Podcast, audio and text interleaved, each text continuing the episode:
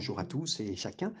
Nous sommes ce matin encore en- dans la première épître de Timothée et au chapitre 2, euh, nous avions euh, commencé hier avec euh, l'explication que le Seigneur invite chaque serviteur à prier d'une façon incroyable d'une façon exceptionnelle, d'avoir son cœur d'abord trempé dans sa présence, dans son ciel, d'avoir le cœur au ciel plutôt que sur la terre, et pour pouvoir gérer les choses de cette terre. Et en invitant ses serviteurs à avoir toutes sortes de prières, d'intercession, de supplication, de reconnaissance, euh, il l'invite rapidement à prier pour les autorités.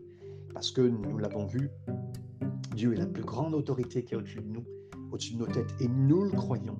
Et rien ne changera ces choses, même si les difficultés seront très grandes, apparentes, euh, difficiles, et nous sommes dans la fin des temps avec des autorités qui, excusez-moi l'expression, qui sont actuellement aimantées par la future présence du diable et de l'antichrist qui va se présenter. Et donc euh, oui, euh, il y a des autorités actuellement, mais nous croyons que Dieu reste en contrôle et restera en contrôle jusqu'au bout. Et même quand l'Église sera retirée, le Saint-Esprit aussi, Dieu restera en contrôle et c'est lui qui fera ses plans. Et comme quelqu'un disait, j'ai lu le livre et à la fin, euh, c'est Dieu qui gagne.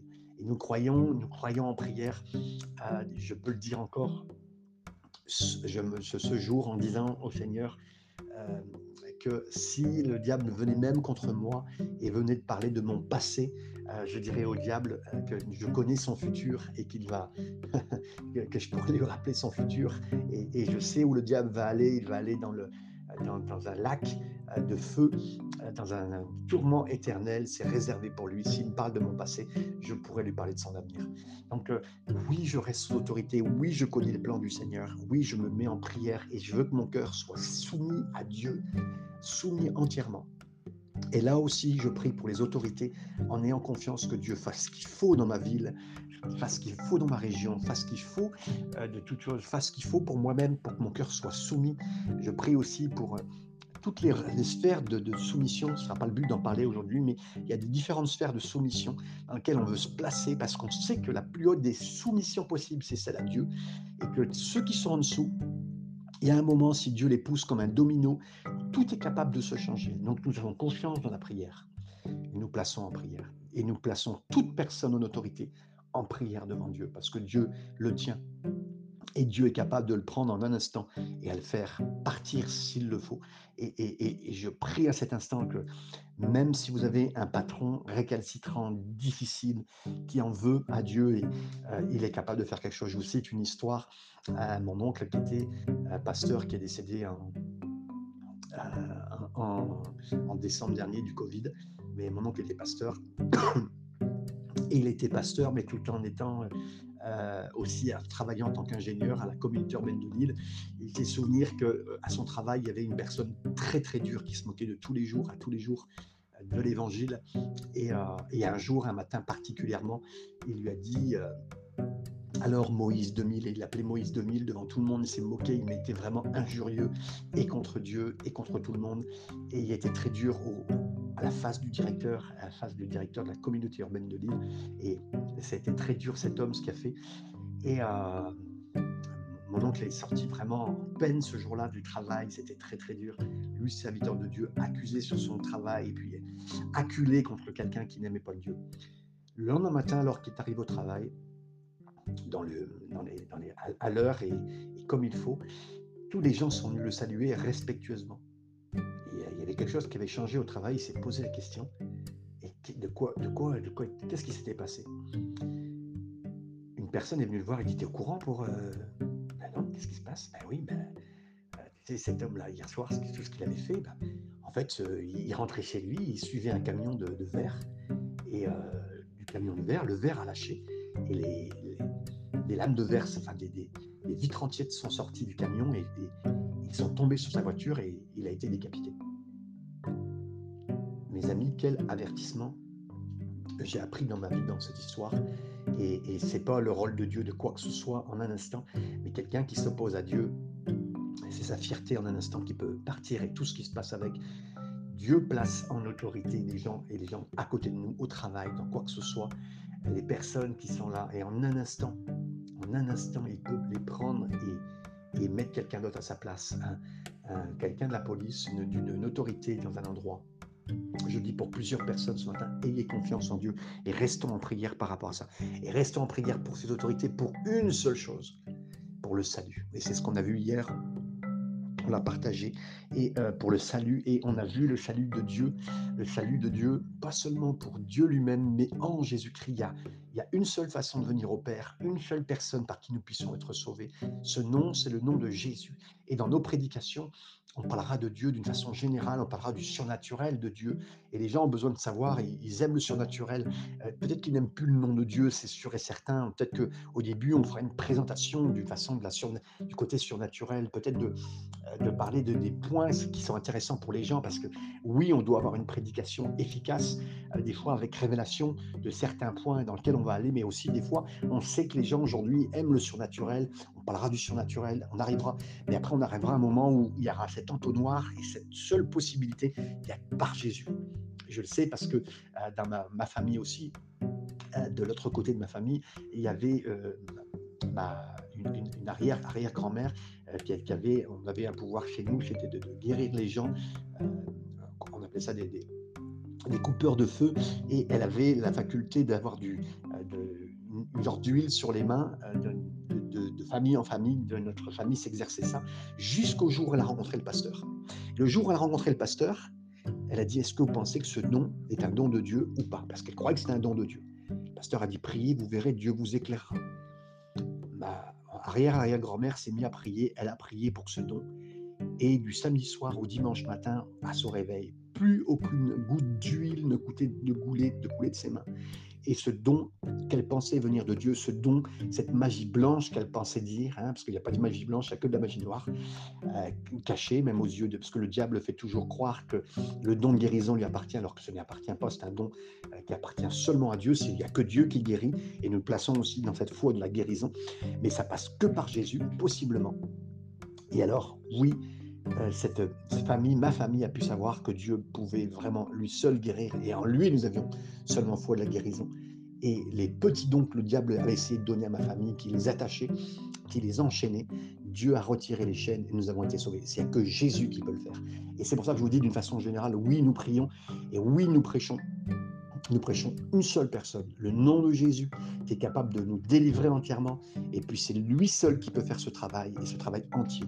Donc euh, nous arrivons à cette continuation euh, de ce qui est dit, le, verset 6, qui s'est donné lui-même en rançon pour tous, c'est là le témoignage rendu en son propre temps. Et là encore une fois, euh, le grand serviteur s'est donné lui-même pour tous, pour être, on dirait littéralement, pour être témoigné dans son... pour être le témoignage rendu en son propre temps.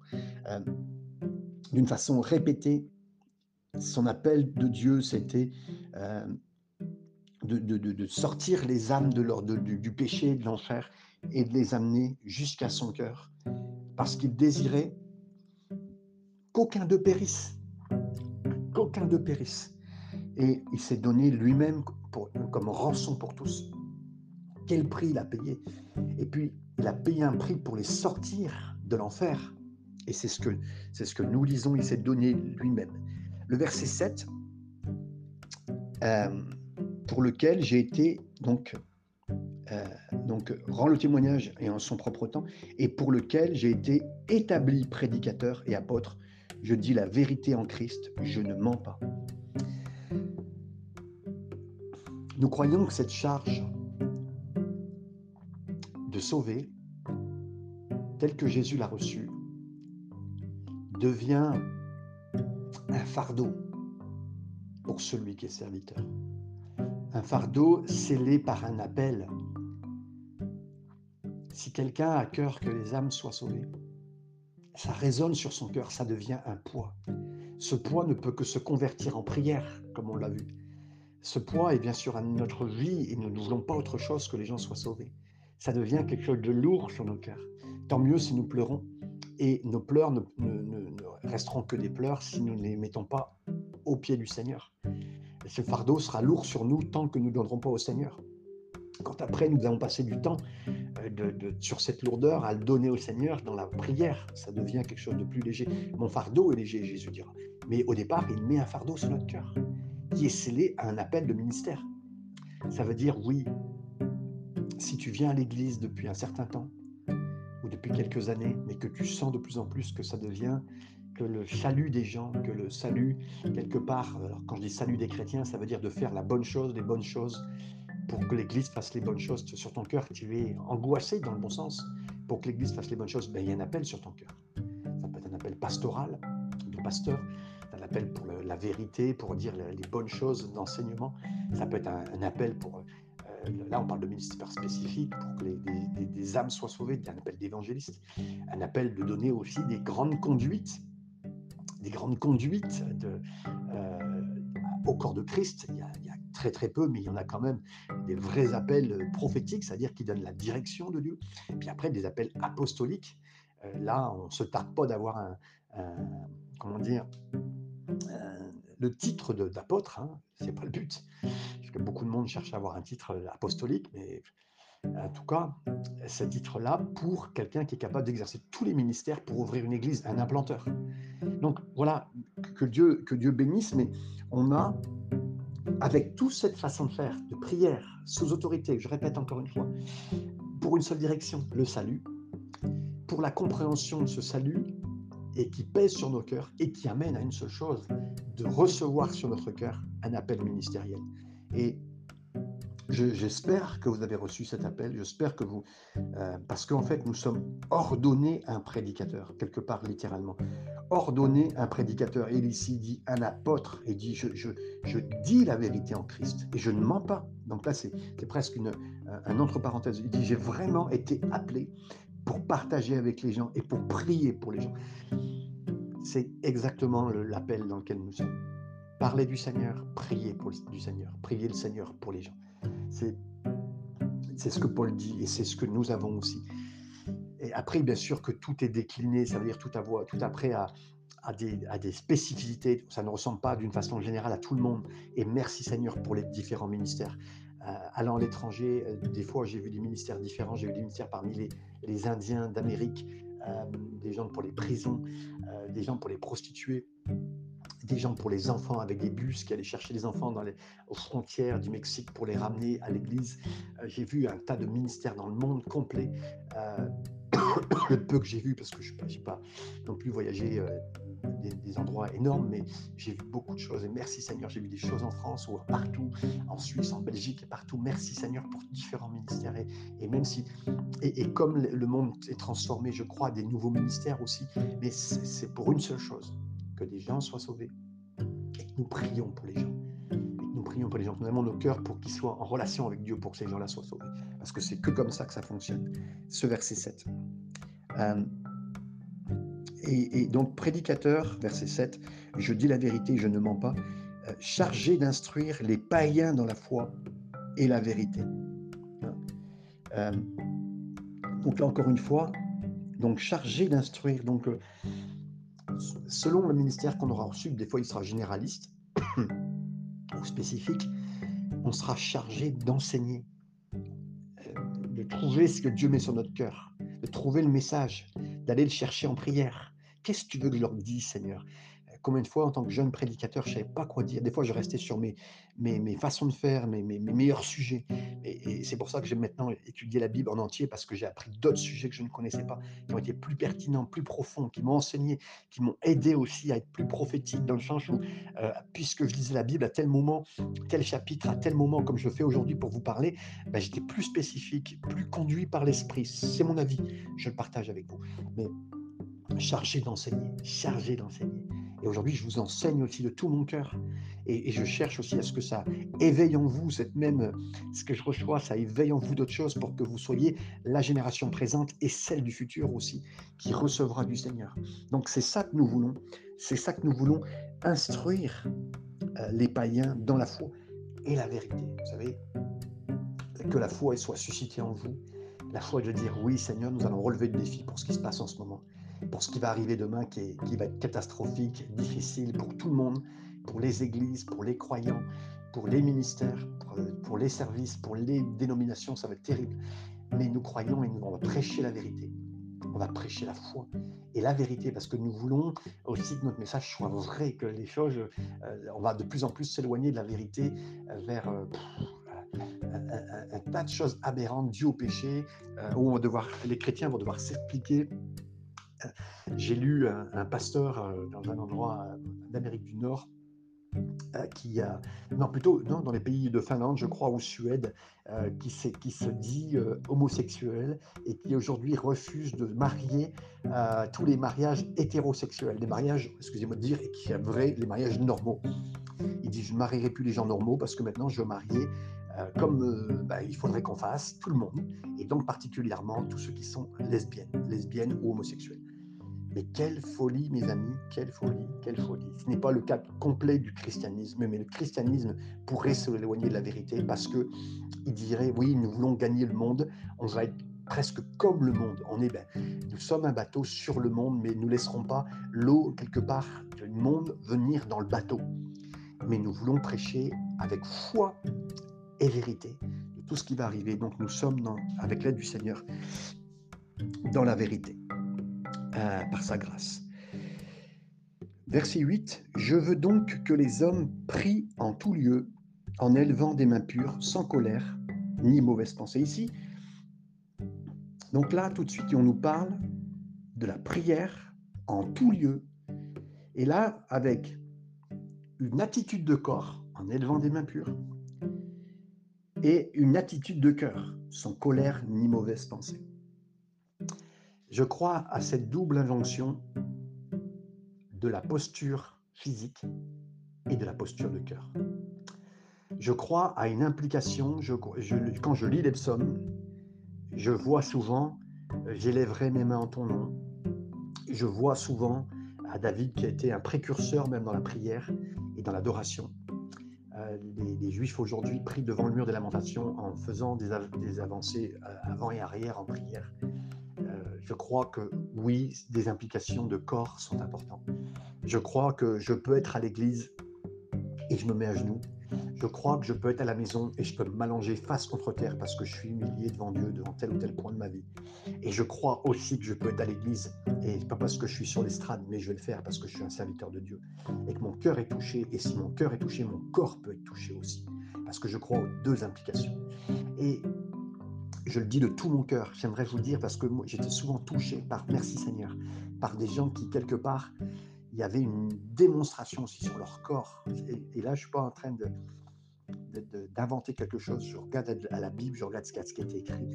Je le dis de tout mon cœur là aussi, parce que oui, on peut toucher notre poitrine en disant Seigneur, touche-moi, touche-moi, Seigneur. Et c'est, une implication. Et, et, on le fait de tout notre cœur. C'est, euh, on, le, on, il y a quelque chose de lié d'extérieur parce que j'ai vu trop de serviteurs et je le dis pour moi et je veux que mon cœur soit touché, que le Seigneur m'aide. Je le dis de tout mon cœur. J'ai vu trop de serviteurs être euh, priés avec des prières extraordinaires. Mais euh, on savait que, vous comprenez, il y avait des choses. On doit être des exemples. Et on doit être des hommes, des femmes de Dieu touchés, qui feront que les gens seront touchés.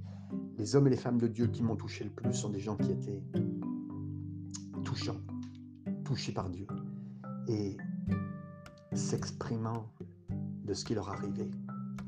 Et là, vous savez par exemple le fait de lever les mains, vous savez quand si quelqu'un vient avec vous devant, avec vous devant une arme et, vous, pointe l'arme vers vous, la meilleure façon de, lui démontrer que ben va rien se passer contre lui, vous levez les mains, c'est-à-dire j'ai rien contre toi, au contraire, je lève les mains, je ne ferai rien contre toi, je suis, euh, je suis, euh, je n'ai aucune arme et au contraire, je te montre que je ne pourrai rien faire. Quand je lève mes mains en prière ou en adoration, c'est Seigneur, moi je peux rien faire, mais toi tu peux tout faire. C'est ça le signe. C'est pas un signe qu'on a inventé pour se faire plaisir ou quoi que ce soit. J'ai les vrais des mains pures, Seigneur, devant toi. J'ai confiance que c'est toi qui vas faire quelque chose. Et quand je suis dans l'église, à un moment donné, j'élève des mains pures en disant Seigneur, moi je ne vais rien pouvoir faire, mais toi tu vas pouvoir faire quelque chose.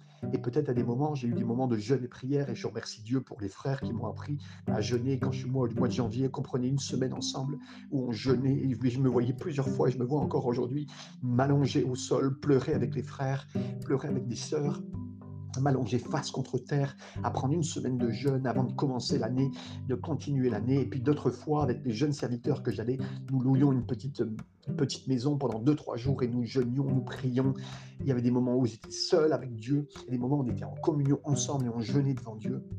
Et je prie que Dieu mette sur votre cœur d'être des hommes et des femmes de Dieu avec un respect de Dieu, de la prière, que vous ayez un cœur pur, sans colère, parce que nous ne voulons pas de colère.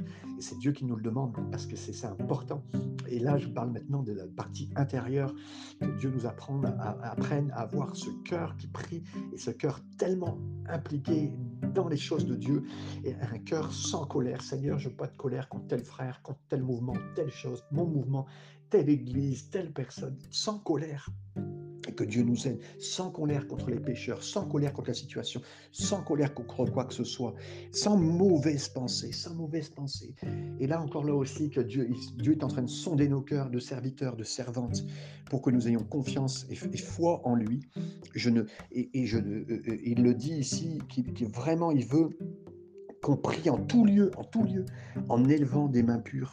Euh, et puis, donc, euh, cette gestuelle et en même temps cette chose de cœur.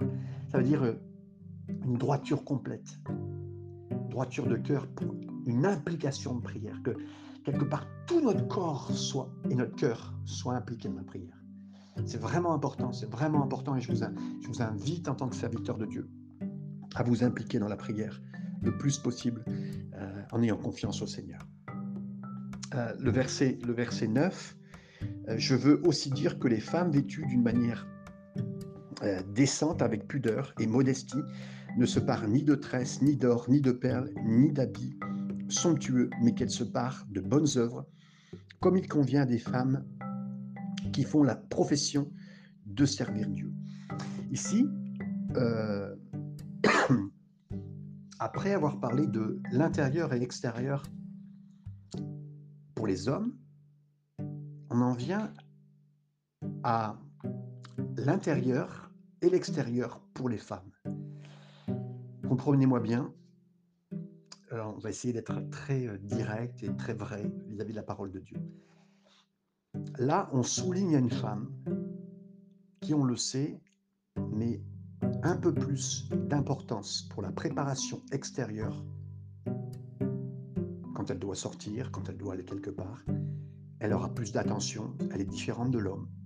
Il n'y a aucune chose, on le sait de la part du Seigneur, mais il y a, on le sait, il y a une différence. Il y a cette légère différence qu'une femme va faire plus attention à son extérieur qu'un homme. Et c'est pour ça que nous, les hommes, nous serons touchés par les femmes. Mais là, il est dit, je demande à celles qui sont servantes de Dieu de ne pas avoir cette hauteur de démonstration extérieure sans avoir un manque de préparation intérieure. Comprenez bien la, dimension dans laquelle il dit. Il n'est pas en train de juger les habits. Il n'est pas en train de juger les choses. J'étais éberlué, excusez-moi l'expression, de voir sur euh, les réseaux sociaux. Je passe pas toute ma vie là-dessus, mais je regarde parce que c'est aussi significatif d'une certaine tranche euh, de croyants. Et je voyais euh, un homme qui a pris une photo d'une femme en train de chanter et elle était, je le conçois, un peu dévêtue. Même si on ne voyait pas des éléments, voilà, c'est pas, pas le point. Mais mon frère, qu'est-ce que tu fais? Parce qu'en plus, il était très condamnatoire sur l'église, cette église-là, et ceci cela, il a embranché. Mais mon frère, qu'est-ce que tu as à faire? De prendre une photo d'une femme, de la mettre sur Internet C'est une sœur, et de la mettre, de l'exposer sur Internet, et puis de donner ton point de vue c'est vraiment explicatif de certaines tranches, malheureusement, du parti du corps de Christ. Et pourquoi tu prends ton temps, mon frère, d'expliquer ça? C'est à quoi ça sert? Alors que la Bible, dit une chose, aider les sœurs à se préparer mieux intérieurement que de la façon dont elles vont se présenter extérieurement. Et dont nos sœurs, à bien leur donner explication, à mettre l'emphase sur la préparation intérieure plus que sur l'extérieur. Soyons de ceux qui ne tomberont pas ni d'un excès ni d'un autre, mais qui soyons très sérieux sur la façon dont nous sommes serviteurs de Dieu. Et là, je parle même pas d'être, de paraître aux yeux du monde non-croyant, euh, païen et non-croyant, que nous sommes euh, misogynes, sexistes, ou ce que vous voulez. J'espère que nous, nous, voulons, nous, voulons, juste ce que, ce que Dieu nous demande et être de vrais serviteurs de Dieu pour leur dire ce qu'il faut faire. Que nous ayons, ce que nous croyons que la parole de Dieu a été au contraire pour les 2000 dernières années, grâce à Jésus, euh, quelqu'un, euh, qui a, Jésus qui a, amené, qui a ramené la condition féminine à sa place, dans le bon sens, qui l'a élevée par rapport à elle Et là, nous ne sommes pas de ceux qui voulons la baisser, mais qui demandons les choses les plus essentielles avec la grâce du Seigneur de remettre les sœurs avec l'aide du Seigneur pour les aider, pour les aimer à la place où le Seigneur les veut, c'est-à-dire être vraiment dans le cœur du Seigneur. Parce que c'est là où elles seront bénies, c'est là où elles seront euh, vraiment à leur rôle, à leur place, comme nous devons être à notre rôle, à notre place. Et puis, c'est pas du tout discriminatoire, mais c'est une question de bénédiction. Et là, on parle de bénédiction, on parle de servante du Seigneur, auquel le Seigneur veut que nous rentrions et accomplissions notre appel. Et pour dire, parce que nous bénirons nos sœurs en leur disant, écoute, ma sœur, tu as du temps avec le Seigneur, prends le temps avec le Seigneur, c'est le plus important. C'était, je pense à cette anecdote d'un frère euh, qui disait qu'au début du ministère avec sa femme, euh, il, rentrait et puis euh, sa femme était en peignoir, il était 11h, 11h30 et il rentrait lui de l'église et puis elle était en peignoir et puis elle disait Ah chérie, j'ai prié toute la matinée et, puis, et puis ça va. Et puis ça se passe bien. Puis il arrivait et puis il y avait beaucoup de choses à la maison qui restaient à faire et des choses et, là encore, on voit même pas la place de la femme à ça. On vous dit ça, c'était une histoire de 60-70 ans. Et, le frère est rentré, euh, il a dit à cette femme qui venait de se marier, mais ma soeur, euh, ma femme, voilà, on a, on a notre rôle à accomplir. Et bien sûr, merci Seigneur, si une femme euh, fait ce qu'elle a à faire, mais qu'elle ne se cache pas non plus dans plus de prières pour moins d'accomplissement, aussi de choses importantes pour la vie de tous les jours. Donc, frères et sœurs, et je, encore une fois de tout mon cœur, je, ne dis pas que je suis, je ne dis pas que je suis, euh, et que Dieu m'aide là aussi, euh, que je suis équilibré en toutes choses, pas du tout. Je, cherche à dire de tout mon cœur la parole du Seigneur ensemble devant Dieu pour qu'on soit pertinent et qu'on soit comme le Seigneur veut. Versets 13 à 14. Euh, non, versets 11 et 12. Oui, donc excusez-moi. Versets 11 et 12. Que la femme euh, je reviens verset 11, que la femme écoute l'instruction en silence, avec une entière soumission. Je ne, je ne permets pas à la femme d'enseigner ni de prendre de l'autorité sur l'homme, mais elle doit demeurer dans le silence. Les autres passages où on revient souvent au silence de la femme dans l'Église, j'aimerais rapidement redonner certains éléments de la synagogue de l'époque. Euh, pour avoir été aussi à Jérusalem dans des synagogues. Euh, les hommes auraient été aussi, et s'il y avait un autre endroit pour les femmes, c'est des fois c'était sur un balcon. Et, et quand on parle de silence de la femme, d'une façon générale, à l'époque, c'est que le modèle grec avait pris place euh, dans, le, dans, la, société en général, et qu'une femme au balcon pouvait dire à son mari, qui était au rez-de-chaussée, pendant la prédication, ce que certains parlaient pendant la prédication. Euh, de quoi il parle, chérie? Qu'est-ce qu'il est en train de dire par rapport à ce problème-là? Et certaines femmes, plus que d'hommes, parce qu'avec leur sérieux aussi vis-à-vis de l'évangile, vis-à-vis du christianisme, posaient des questions directement à leur mari. Et euh, voilà, il pouvait y avoir un certain, euh, une certaine demande qui a été faite. Et, c'est dans ce cadre-là que Paul dira il n'est pas permis, on demande à la femme de se taire. Et, ne voyait surtout pas, quelqu'un qui pense ça des Écritures et de Paul, c'est quelqu'un qui connaît pas les Écritures. Bien sûr que Paul a été, on le pense, il était divorcé. Euh, la femme l'avait laissé, sa femme l'avait laissé suite sûrement au christianisme. Paul n'était plus marié au moment où on le trouve dans l'écriture de ses lettres. Et donc, euh, on, sait de, la part du Seigneur que oui, il a été, euh, il a été laissé, mais il n'est pas devenu misogyne contre les femmes, avec un discours contre les femmes, pas du tout. Là, il parle effectivement de ne pas parler. Et, euh, Alors maintenant, concernant l'enseignement et, concernant euh, la prédication, ça va être d'autres points qu'on va voir maintenant au travers des versets. Mais euh, euh, juste ici, juste une remarque en disant que si nous ne voulons pas du tout laisser les femmes enseigner, et je dirais très très simplement avant d'en brancher sur la suite, alors nous ne laissons pas non plus les femmes enseigner les enfants comme on peut le faire dans, l'éducation chrétienne, dans l'éducation chrétienne à la maison, comme aussi à l'église, euh, en, se cachant derrière ça et puis en ne laissant aucune femme un jour prêcher. Euh, maintenant, on, va lire ensemble jusqu'à la fin du chapitre pour bien comprendre ce, là où Paul veut nous faire arriver dans l'explication. On a lu le verset 11 et 12, maintenant on lit le verset 13 euh, et 14. Car Adam a été formé le premier, Ève ensuite, ce n'est pas Adam qui a été séduit, c'est la femme qui, séduite, s'est rendue coupable de transgression. Elle sera néanmoins, sauvée en devenant mère si elle persévère avec modestie dans la foi et dans la charité et dans la sainteté. Euh, je finirai en rapidement en vous disant, parce que nous avons déjà arrivé à, 30 minutes, euh, que quand Adam et Ève ont été, ont été euh, attaqués, là aussi, le diable est venu contre une partie de l'autorité le mari est l'autorité sur la femme. Et s'il exerce une autorité, c'est parce qu'il exerce une autorité et il a de l'amour. Autrement, si cette autorité sans amour, il ne peut pas avoir. Mais le premier homme, le premier couple s'est fait attaquer par la femme. Et là, je dis rien du tout contre la façon de faire. Je regarde juste ce que le diable a fait pour bien comprendre certains points. La femme est beaucoup plus ouverte à certaines choses spirituellement. Et merci Seigneur, parce qu'elle elle amènera le couple à des belles choses de par sa spiritualité. Mais le diable sait qu'aussi en allant dans certains points de la vie spirituelle de la femme, il peut faire venir certaines nouveautés différentes, qui ne seront pas, entre guillemets, dans lesquelles l'homme ne sera pas d'accord, doctrinalement parlant. Et c'est pour ça que le diable est venu par la femme pour séduire le couple. Et là où l'homme, euh, la femme s'est trompée, c'est qu'elle a accepté ce que le diable a dit. Euh, il y a eu cette ouverture dans le couple par la femme, là où l'homme s'est trompé, parce qu'il n'y a pas que simplement, c'est Adam et Ève, hein, qui, la Bible a dit c'est Adam qui a chuté. Donc euh, c'est même pas de mettre plus l'emphase sur la femme ou sur l'homme, c'est sur le couple de façon générale, et dire en plus que c'est lui le responsable. Parce que là, sa responsabilité engagée, il a laissé faire Ève et être à l'écoute de ce que le diable a dit. C'est elle qui a transcrit les paroles du diable à son mari, et lui l'a accepté.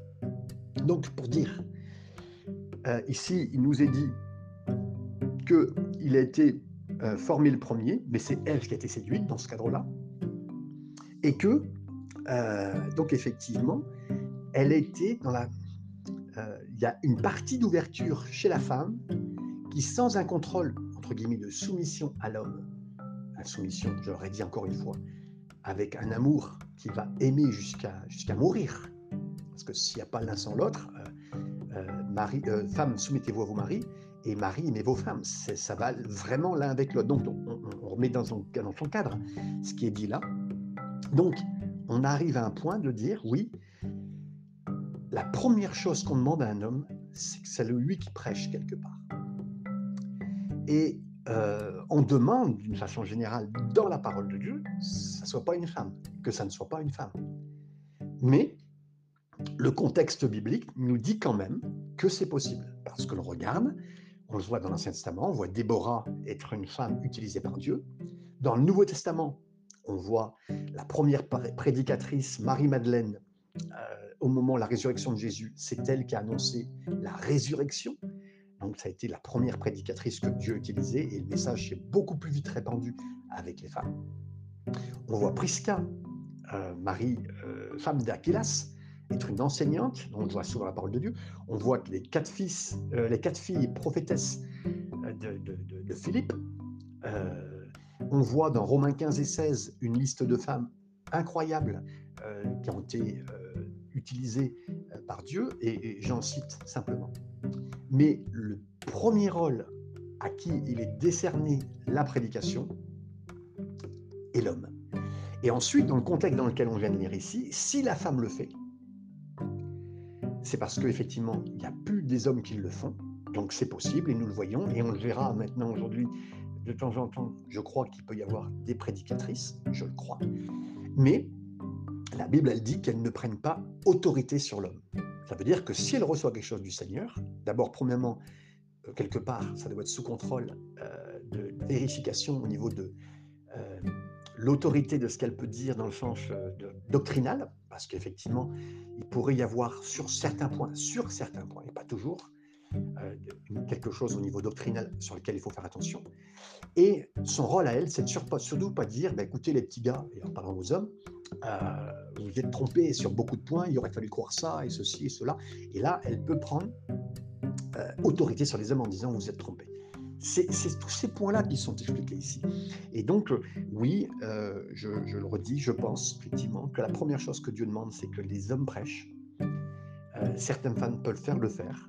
Elles doivent rester sous autorité d'une façon générale à Dieu, sous autorité d'une façon générale à ce qui se passe dans l'Église d'une façon générale.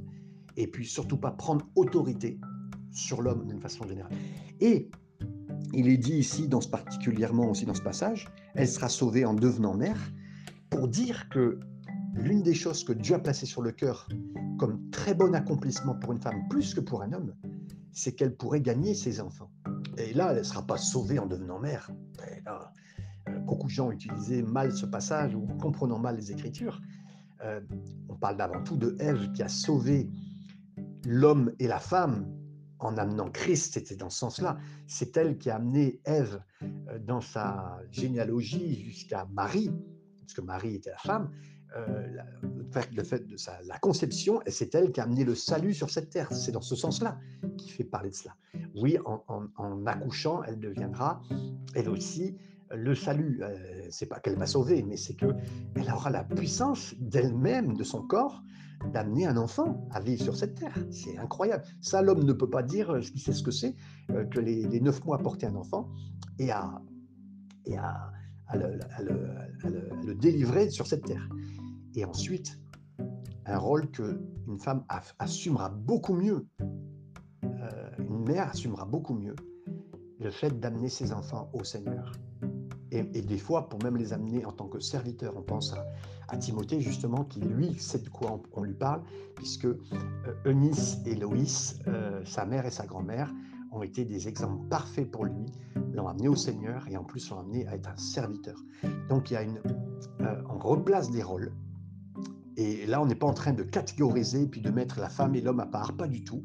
On leur dit, pas la, mais la meilleure chose que tu vivras le mieux dans ta vie pour une femme, ça sera amène tes enfants à Jésus. Et ce n'est pas dire qu'un homme ne doit pas enseigner aux enfants, pas du tout, au contraire, que les rôles soient bien faits, qu'on arrive à tous faire ce qu'il y a à faire du Seigneur.